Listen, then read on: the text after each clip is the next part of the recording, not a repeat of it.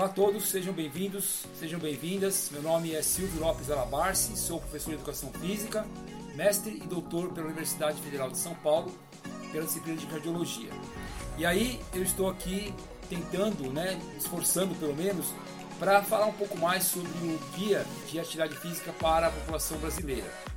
Especialmente é, nesse episódio, né, nesse, nesse capítulo, perdão, é, ele fala sobre uma fase da vida né, muito, muito, muito, muito importante para nós aí, que é a terceira idade. Então ele dá um, um, foco maior para os idosos.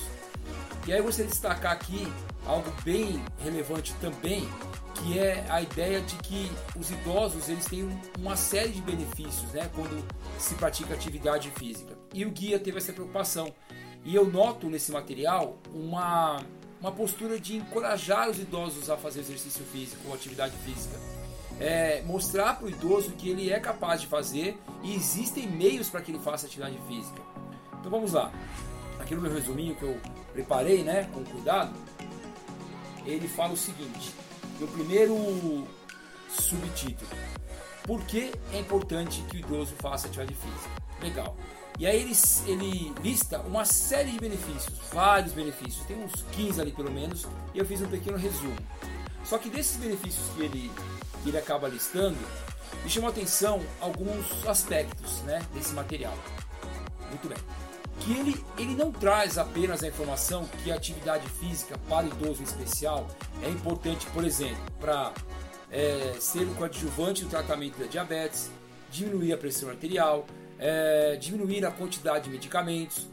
São informações que a gente já sabe isso de uma certa forma, né? Isso é, é muito falado na mídia, é, nas universidades, é, um, é, uma conversa assim meio que um, um, normal, né? Um senso comum.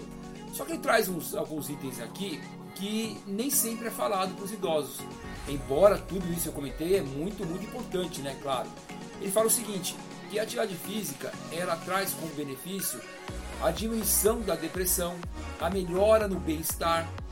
Ele é, provoca os idosos, no bom sentido da palavra, em participar de grupos, em sociabilizar, porque isso realmente traz um benefício e gera qualidade de vida para o idoso. Eu tive essa experiência no doutorado, né, quando eu fiz a fase experimental que nós chamamos, que são os treinamentos físicos que trabalhamos com as pessoas. Por exemplo, né, no meu caso foi treinamento. É, e quando eu, eu, pegava o grupo, né, unia o grupo ali para treinar, era um, um, uma atmosfera, né, uma sensação muito gostosa, uma energia muito boa. Porque os idosos estavam contentes de estar compartilhando de algo em comum, ajudando, né? Eu notei muito isso, e é uma característica muito interessante dos idosos, eles se sentem bem em ajudar, né? É a doação. Nós adultos não temos essa noção muito clara ainda. Os idosos têm, né? A, a importância de ser útil para alguém.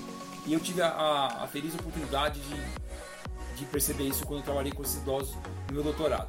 Muito bem.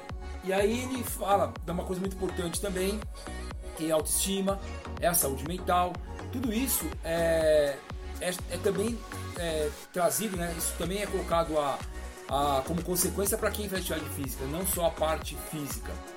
Alguns exemplos nós já sabemos que, que acontece quando a pessoa faz exercício físico, ela mantém, né, ou ela pode melhorar, manter ou diminuir a queda da massa muscular, que nós chamamos de sarcopenia, né, um termo grego, perda de carne, né, perda de músculo.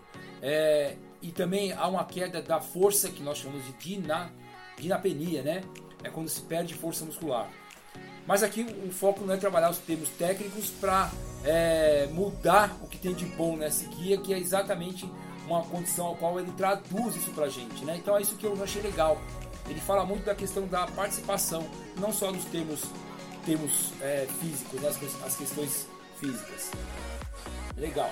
É, ele fala de uma forma comum que embora isso seja destacado a questão social, também há, há uma, uma condição ao qual melhora essa memória, diminui né, as, os efeitos deletérios dessa memória que pode levar a uma demência, por exemplo, o próprio, o próprio Alzheimer.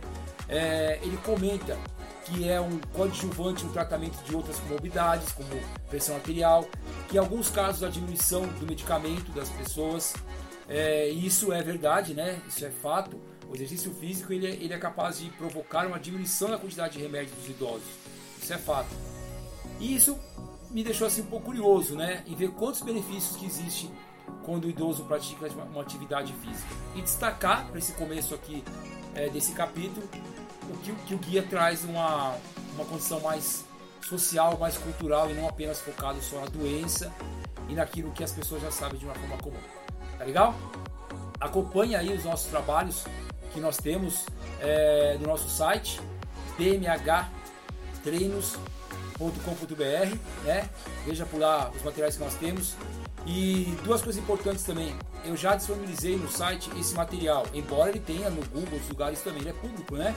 Então tá lá disponível para quem tiver interesse em ver esse material. Aproveite aí nosso canal do YouTube, registre-se, né? Acione aí as notificações no sininho.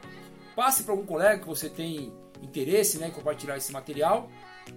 E faça um comentário, acho que é legal, né? Colocar em um comentário que uma coisa você concordou, não concordou. É sempre importante para a gente receber os feedbacks. É isso. Vamos em frente para o próximo, próximo capítulo. Até mais, tchau, tchau.